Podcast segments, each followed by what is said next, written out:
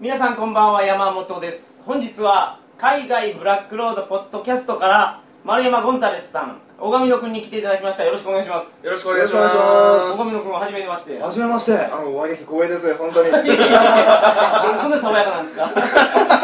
でも夏ですからね。すどう見てもバンコク帰りのバックパッカーなんだけど、はい。見た目がすごいですね。はい。洗いざらしの T シャツ短パンサンダルっていうね。い。つもこれですから。あそうビジネスの場でも。あー。それはどうかと思う。よ 自分を包み隠さず見てもらいたい。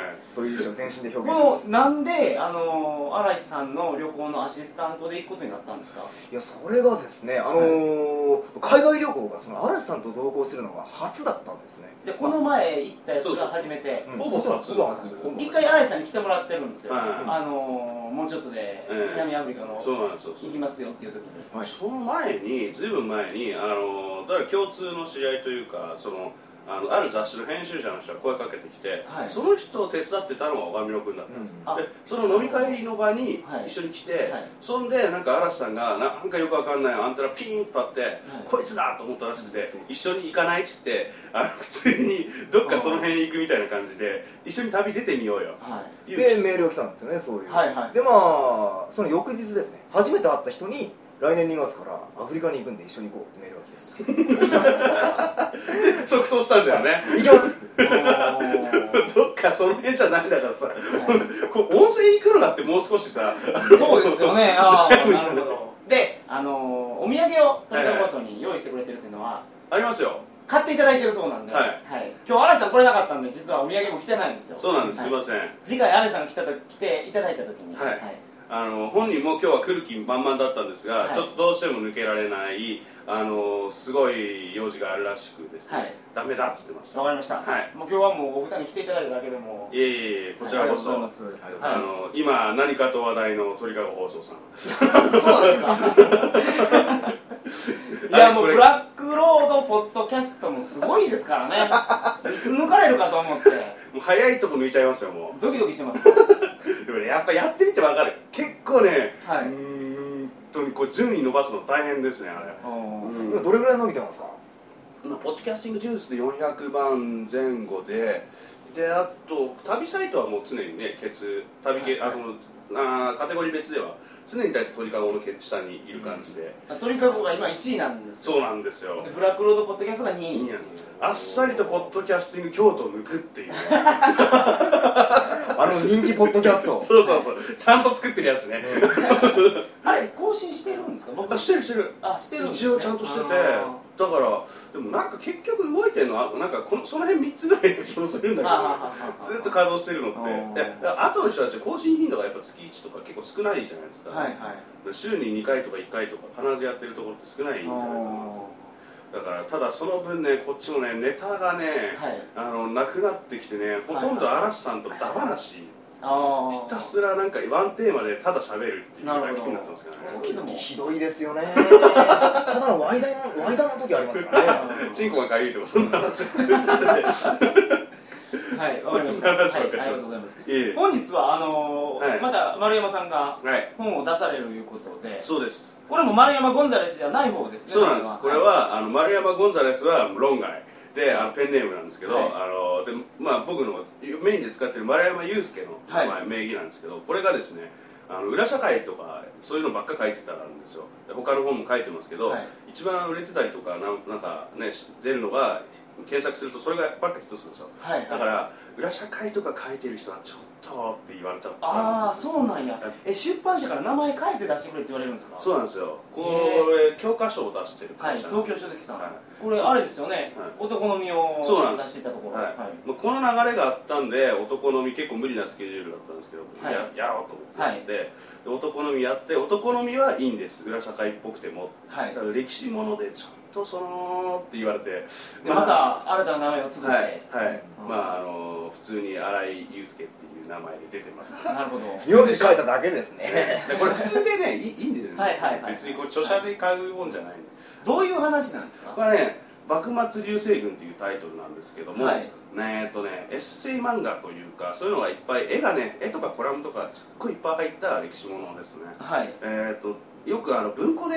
歴史豆知識みたいなのあるじゃないですか。あのああいう本とそのちょっとそのストーリーというか幕末のねストーリーをねあのちゃんと書いたやつを組み合わせたような感じで、なるほど、まあ、これ一冊でその幕末のいろんな幕末から特に明治ですね。はい、あの明治維新過ぎて日露戦争まで、うん。あの単純に俺の好きな坂の上の雲までをこうはいはいはいはい。描くというね、ああ、なるほど、えーそういう感じですね、まあ今ちょうどブームですからね。そうなんでもやってて、だからそのブームの最後に乗ろうと思ってるんですよ、はい。でまあ簡単に言うと俺は坂本龍馬とかねもちろんそれも好きなんだけど、はい。まあ、明治時代の方が好きなんでそっちの企画出してたら、い。すみません明治じゃ売れないと思うんですよねって言われてなるほど。やっぱり幕末でしょって言われてうん。あの後から幕末を書き足して幕末の方が多くなっちゃったんおですよ、ーなるほそうどそういう感じの本なんですよ。今なかなか本売れない言うてそうなんですね。聞きましたよただねまあそこそこは売れるんですよね。数が今多いから、はい。分散されて数、はい。人の層とかはそんなに変わってないと思う、ただそのだからそこに当たるかどうか。なるほど、まああと僕の場合はこういうの出して、まあ、歴史ものもできるんだぞっていうのをね見せたかったのもあるんですけど、はい。最近お忙しいみたいですから。い、やー寝てなかったですね、はい。時間を割いていただきましてありいがとうございます。とんでもないとんでじゃあもない。今日は今日あの幕末流星群についておはい。話しいただきたいと思いますので、どうぞよろしくお願いします。お願いします。それでは鳥かご放送始まります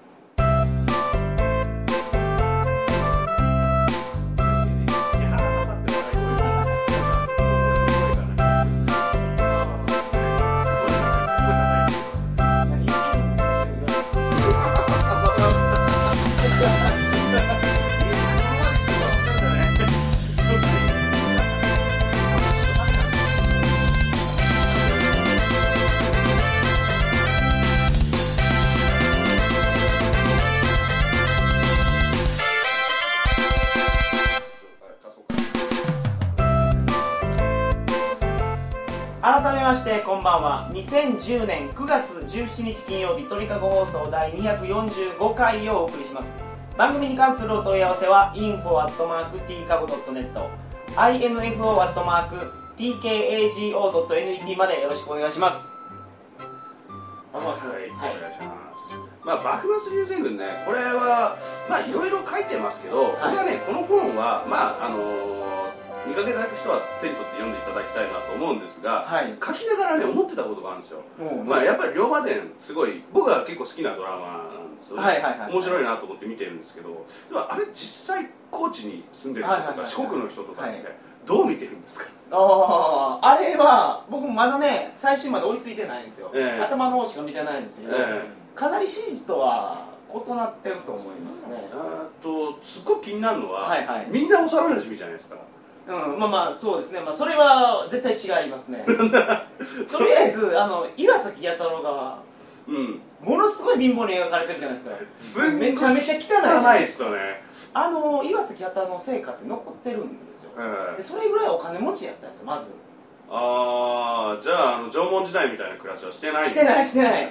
今でも家が綺麗に残ってるんですよ。あれし庭の敷石が日本地図になってたりするぐらい教育レベルの高い家だったんですよね。で岩崎弥太郎の成果っていうのは、秋って言ってですね、はいあの阪神タイガースがキャンプするところ。はいはそこなんですよ、はで坂本龍馬は高知市、はい高知城のすぐ近くのところですい。から、うん。距離で大体どれぐらいですかね？30キロぐらい離れてると思うんです。よかなりですね、はい。中学あ中学生がチャリンコで頑張って行き来できるぐらいですよね。まあそうなんですよ。若さ的には、はい。じゃあ、やたろ来たでみたいなことはないんですね。そうあれ本当にちっちゃい時にあのー、30キロ、まあ、40キロ30キロ、うん。それぐらい離れてるところの,、あのガキがですね、うん。会えるわけないやろって 確実に子供の、まあ、確実とは言わないですけど、うん。まあ、小さい時には会ってないやろと。そうですね。確かにこのね、僕も今回資料で調べていくにあたって、ちゃんと歴史上きちんとあったと言われているのは、うあの亀山社中が海援隊になった時に長崎ではいはい。やってるんですよね、だからその間、い。あの海援隊活動してる時には仲良くなったみたいです。であの2人があの龍馬が京都に旅立つ時に、はい。あの選別はお金渡して、はい。で涙ながらに見送ったっていう記憶があるぐらいなんであまあ、仲良くはなってるんですよ、はい。でも後半ね。だから子供時代はどうかな、まあまあそうでしょうね、ええはい。で結構いろんな人がいろんな描かれ方されてますけど、はい。結構あの後藤象次郎とかなんか、はいはい。割と好きなんですよね、はいはい。なんかあのだってあの武智半平太をはい。こう処刑という拷問拷問はしてないけど、はい。処刑というかね戸崎のとをこう壊滅に追いやった男じゃないですか。はい。それが龍馬と仲良くなるわけですよその後。一緒に組んで、あの要はあの龍馬ってまあ龍馬じゃないですか、はい。所詮どんぶり勘定なので、はい。商いが下手なんですよ。だからあの海援隊がですねあの亀山社中経営ズタボロなんですよね。そこに助けに入るのが後藤象次郎ほほんで後藤象次郎は武智半平あのとの武智半平太の話をしだすとあのほら龍馬怒っちゃうからはい。あの日本の将来について話さないみたいな感じで あ やってって仲良くなってでまああの亀山社長が海援隊になるそういう話なんでなかなかね後藤象次郎の方がすごいんじゃないかなっていう気がするんですよね。ブレインだったんですね。すごいんですよ。だから当時のあの山内陽道とかが、はい。あの徳川幕府べったりだって超ラブだったんですよ。はい。だからこのまんまじゃ土佐藩やばいと思って実際もうその頃反省って言ってあの、まあ、要は藩を実際に動かしてるんですよね、はい。で出世してたんででそれでなんかあのこのまんまじゃやばいなと思ってこう動き始めて、あの新政府側の方にこうやっていくわけですそういう感じなんですよね。あなるほど。ね山の内家。うん。山内家ですか？はい。あのファンっていうのは高知にはほとんどいないんですね。えそうなんですか？やっぱり長宗我部。そうなんですよ。あの長宗我部元親っていうのがもともと高知出身のお殿様で、はいはい。でね。あの天下分け目の戦い関ヶ原の戦いで、はいはい。負けてしまった方についてた。うんで山之内和豊っていうのが、徳川家についてたんで勝ちました、うん。で高知を任されて外から来た殿様なんですね。そうなんですよね。それが上司なんですね、はい。その時のそうそう。で上司家臣っていう表現がありますけど、うん。あれはもともと高知の土着の侍さんは家臣っていう下の身分にされて、はい。外から来た人が上司ってういうん身分にされた結構あのドラマ説明足りないところは結構あるんですけどね、あれはねなんか坂本龍馬が、はね男前に描かれてたらいいんじゃないですか。っていうような気がしますけど。実際高知では人気あるんですか、坂本龍馬。あそれはやっぱりありますね。あります？はい、あの登場人物の中で一番人気あるのって誰なんですか、いやそれは坂本龍馬でしょ。あそうなんですか、はい。岡田伊蔵とか人気集まるいや岡田伊蔵は人気ないですね。ないですか？俺ちょっとねただ伊蔵がねなんか最近みんなこう若い子たちにやけに人気あるんですよねまあ人切りっていう名前はかっこいいですね。かっこいい。なんかだってこの間ね駅前でね新宿の駅前ですげえギャルっぽい子が「伊蔵かっこいい」とか言ってて。仮面ライダー電王ですかそうそういやそっちなんじゃねえかなって気がするんですけど。らうんまあそうですよね、ねはい、でもなまあこれまだ放送されるのはこれいつぐらいですか？9月です。あ9月のじゃあまだ龍馬でやってますね。やってますね。やってますね。あの坂の上の雲になる前ですねまだ。はいはいはいあのまた年末に坂の上の雲をやるんで、あのそれをねあのぜひねあの見てみたい人はね、あのこれ読んでから見るとまたちょっと違った見え方このが幕幕末流星群を見てから。そうなんですよ、すいません僕坂の上の雲は、うん。あのなんか分かったふりで言ってたんですけど全然何も知らないんですけど。あえっとね崖の上のポニョみたいな。まあポニョっとした話なんですけどあの、ね、結構登場人物実はまだはい時代的にかぶってるんですよ、はいはいはい。特にあんまりよく描かれない伊藤博文とかもまあまああ総理大臣ちょっと出てるんですけどあの伊藤博文めっちゃかっこいいですから。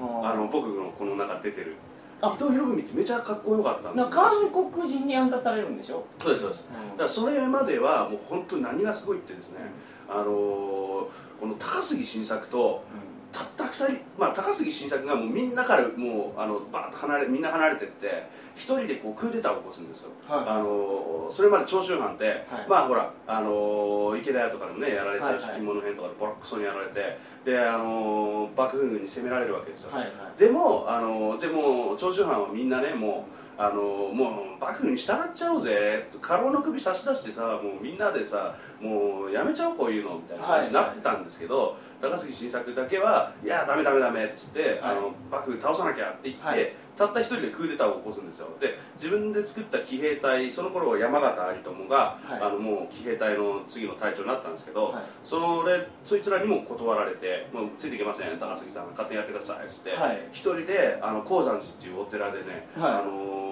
クーデターを起こそうと思って何人かに待ってるよとか言ったんだけど誰も来ない中たった一人駆けつけたのが伊藤博文っていう。でそれにあの伊藤博文の部下たちも一緒についてきて80人数十人ぐらいで始めたクーデターで逆転してでそこからあの薩長同盟あそうなんですか？ってでえじゃあ明治政府転覆させる時のうん。きっかけがそこにあるんですよ。でその時のもうキーマンは、まあ、高杉晋作であり伊藤博文なんですよ。でそこまでの伊藤博文っていうのはまたね岡田伊蔵と同じような暮らしをずっとしてるわけですよ。ド貧乏に生まれてで暗殺者とかテロリストをやってたんですよ。伊藤博文って総理大臣になりませんでした？なりますよ。でえで1代目はうん。佐藤栄作？え初代が初初代が、はい。佐藤栄作ってだいぶ後ですけど。あそうなんですか？初代は誰ですか？初代が伊藤博文あそうなんです。内閣制を作るのに奔走したのが、あの伊藤博文なんで。僕佐藤栄作1代目やったんで戦後1000本ぐらい。あそうです。かす。みません。それいえいえはい。なんかねそういう感じなんですよ。だから高杉晋作もだかっこいいんですよ。でも死んじゃうんで、はい。病気で。でそこの意識を意思を引き継ぐのがあの伊藤博文なんですよ。あテロリストでねあのねあのイギリスの、まあ、今でいう大使館みたいなとこ焼き討ちしたりとか、はい。あの人殺しまくってたんですけど、はい。あのね岡田伊蔵と違うのは岡田伊蔵残念なことにバカなんですよね。はいはい。あのあ勉強嫌いだったんで,、はい。であの入ったね塾がほら竹地半平太の塾なわけはいですよ、はい剣術ばっかやってたんではい。であの伊藤博文が入ったのがあの松下村塾だったんで勉強もしてたんです勉強もしてて体も鍛えてたんでほんでそこに先輩でいたのがあのこう同級生というか先輩でいたのがこの高杉晋作で。なるほど。えでさらにあの、まあ、もうちょっと先輩でいたのがあの桂小五郎だったんですよ。で桂小五郎とかに目つけられて「お前ちょっと手伝えよ」みたいなこと言って、はいはいはいはい。吉田松陰が安政の大国で処刑された時にあのこう埋葬するんですよ。はい。二人で。めっちゃ詳しいですねやっぱ本書いてるだけでこれ聞き直さんとわからんなと思ってます。あマジっすか？伊藤博文ってけど千円札になってましたからね。はいそうなんですよ。あじゃあ分かりやすく言います。何がすごいって、はい。伊藤博文本当超かっこいいですよ生涯1000人切り達成してますから。おっと。女？ほんで千円札なんですかあれ。そうなんです。だからか。本当だじゃないと思います。本当は20万円札、はいはい。10万円札だか1万円札だか高額紙幣があって、はいそれに他の人たちがなってて最後伊藤博文が千円札なんですよ。ね、はいはい。だからそれがなんか全部飛んだんあの上の方がなんか飛んでで、まあ、じゃあ伊藤博文が残ったみたいな感じらしいですけどまあものの話によるとですけど。なるほど。まあ、でも伊藤博文それでもかっこいい良さが伝わると思うんですけど、さらにすごいことにブス専なんですおっと。おこれがね美女にはいかない。もう完ストイックですね。でもそういうの何に残るんですか？これねはい。当時からもう新聞に出てるんですよ。あ伊藤博文ブス専みたいな。フライデーみたいなもう本当にあのー総理としてどうかなみたいなのはもう当時からもう有名だったんですよ。女好きはもうすんごいもうものすごい女好きで病気になった時に、はい。しょうがないもう具合悪いから女二人添い寝させるみたいな。そういうのはもう普通に当時の新聞とかに出てるんですよね。でもおまけにあのそれを奥さんちゃんといたんですけど、はいもう奥さんはそういうもう後ろ指刺されても、まあ、所詮女のことでしか問題を起こしてなくて、はい。政治家としては何一つ問題を起こしてませんからいいんですって言っちゃうぐらい高潔なんですよね。しかもちょあのーそのおめかけさんとかにお土産も出したりそうなんです。いいあの妻おめかけさんが自宅でねファックした後あの帰るわけですよ、はい。その時に「はいどうもお疲れ様でしたこれ持って帰ってね」っつってお土いつも産を主人お世話になってます言うて本当お世話になっちゃってでもそういうのを本にする時ってやっぱ当時のその新聞だったりを参考にそうだね。なるべくねね一次資料に当たりたいんだけど、まあ、そういうのを集めたりとかしつつあのピンポイントで集められるものを集めてであとはなんかその出典に近いねあの古い本とかそういうのを見ながらあのあとは教科書とかを見るんですよ、はい。で教科書でこう書かれてるからここ外した方が面白いなとかあのこっちの説を採用した方が面白いなっていうそういうふうにやってる。だから歴史の本って結構、えー正解が合ってないのであのどの説を採用するかっていう。えこんなんじゃあ本書くのに、うん。なんかどっか図書館とか通って書いたりするそうですね。図書館から帰ってきたり買ったりあと僕の場合母校に入れるんですよ。はい。母校の図書館に。はい。そこであの結構大量に借りてきたり論文借りてきたりとかしてやりますね。ああまあインターネットでちょちょっと検索して書くようなもんではないよということですね。そうですね。ただね今ねネットでやっぱ詳しくて好きな人いるから、はい。ただ通史的にやってる人はあんまりいないんですよね。ピンポイントであの龍馬ラブとかそんな感じでやってる人たち多いからたまにそういう人たちをどういうのが興味もあるのかなって見ることあります。ね、はい。だからあ龍馬だったらやっぱこの辺が熱いんだとかやっぱりこうちょっとホモっぽくここら辺書いた方がいいのかな。新選組はやっぱボーイズラブかなみたいな感じでまた見てはっきり書けないですよ。あの、赤字でパッツされちゃったんで、はいうんそういうボーイズラブとか書いたらビシッてやられてあの表現変えてくださいとか。えっあと修道結の構硬いんですねこの本は。あだいぶ読みやすくはしてますけど、はあで実際読んだ小上野君。構成したんですけど、はい。あの本当にエンターテインメントとしても読めるあのまあ漫画多いですからね。かなりの量漫画入ってますから、い。い直輔とかね最後ね首飛んでますから。こああなるほど。うボテとかってあー。まあ僕は歴史全然知らないんで、ええ。まあ出た時に。ぜひぜひ、はい、えーあのかなりあのドマイナーな人とかにもね光を当ててますんで。はい、まあただ伊藤博文千人切りは、えー載せられませんでした。ダメって言われちゃうんです。残念。いやー。でまあそういう人なんで、はい。そういう目で今後龍馬伝をね見ていただける龍馬伝って出てくるんですか伊藤博出るんじゃないですかね。高杉晋作出るんだったら出ると思いますよ。文ただねあの高杉晋作も女好きですから。本当に坂本龍馬も、まあ、もう。相当女好きだと思いますけど長崎でめっちゃ遊んだらしいですからね、やっぱ英雄色を好む色好みますなんで英雄は色を好むんですかその、そういうよく刺激されると精子が作られるらしいですよ。あそうなんだ、はで最近の装飾系男子たちは英雄よくはない。なんかね最近やっぱりないんじゃないかなと思いますよ、あのナンパとかもしないでしょ、うん。であとあのーなんつうかな AV のやっぱり借りる率とかもねやっぱ落ちてきてるしあの今エロ本借りたりあ買ったりあの AV 買ったりするの30代以上でエロ本を買うのはもう40過ぎっていうふうにもう大体マーケティング的にはそういうふうに言われてるんでだからやっぱその辺の世代がガツガツしてるあー僕らの時とかねうん。ちっちゃい時はちょいエロ漫画。もうカンカンもうルナ先生とルナ先生よかったっすね。ねえ。小上野君とか知らないじゃないですか。ルナ先生わかんないですね。いけないルナ先生と危ないルナ先生。ルナ先生両方買ってましたね。当時であの楽しみだったのは、はい。やはりあの通学路の脇のなんていうんですか？あの河川敷とかに行くと、はいガビガビになったエロ本が落ちてるじゃないですか。天使の落とし物って呼んでたんですけど。天使なんだ。うん。あれ最高ですよね、はあの手に取ってコンビニで今いくらでも買うじゃないですかエロ本、うんあの時の興奮ってのはもう戻ってこないのかなってそう思うとね。それは戻ってこないでしょあの時のない。あの興奮はねないね。はい。あの本当に初めてバンコクの夜に降り立った時に少し戻ったけど。生まれて初めてそのはい。初海外で二十歳の夏に二十歳の夏大学生一人旅バンコク夜の街もガン上がりでしたけどね。ああなるほど、ええはあはあはあ。いやもうそれの気持ちはもう宝物になりましたね。久々にあのエロ本をその見つけた時の感覚にかなり近いものがありましたねあああいう感覚はねれは、うん。もうなかなか取り戻せないですけど。そうですね。ちょっと最近取り戻したいなと。はあそうですね。何か面白いことを探したいと思います。はい、はい。ぜひお願いします。ありがとうございました。はい、大体ああいい時間なんですね。はい。おおやっぱりこう体に染み込んできてる というわけで、えー本日は丸山ゴンザレスさん、えーはい。そして小上野君とお届けしました。来週もはい。この3人でお届けしたいと思います。なんか小上野君がはい。初めて海外旅行行って、そうなんですよ。バックパッカーになってしまったと。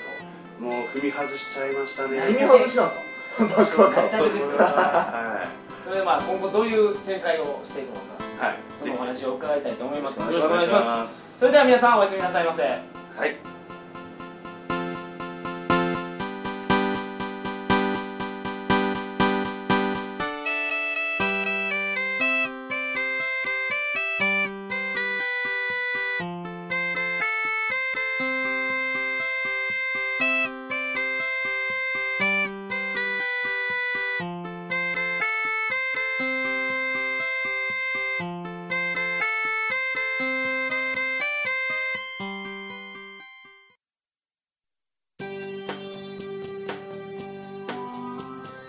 こんばんは加藤谷蔵です。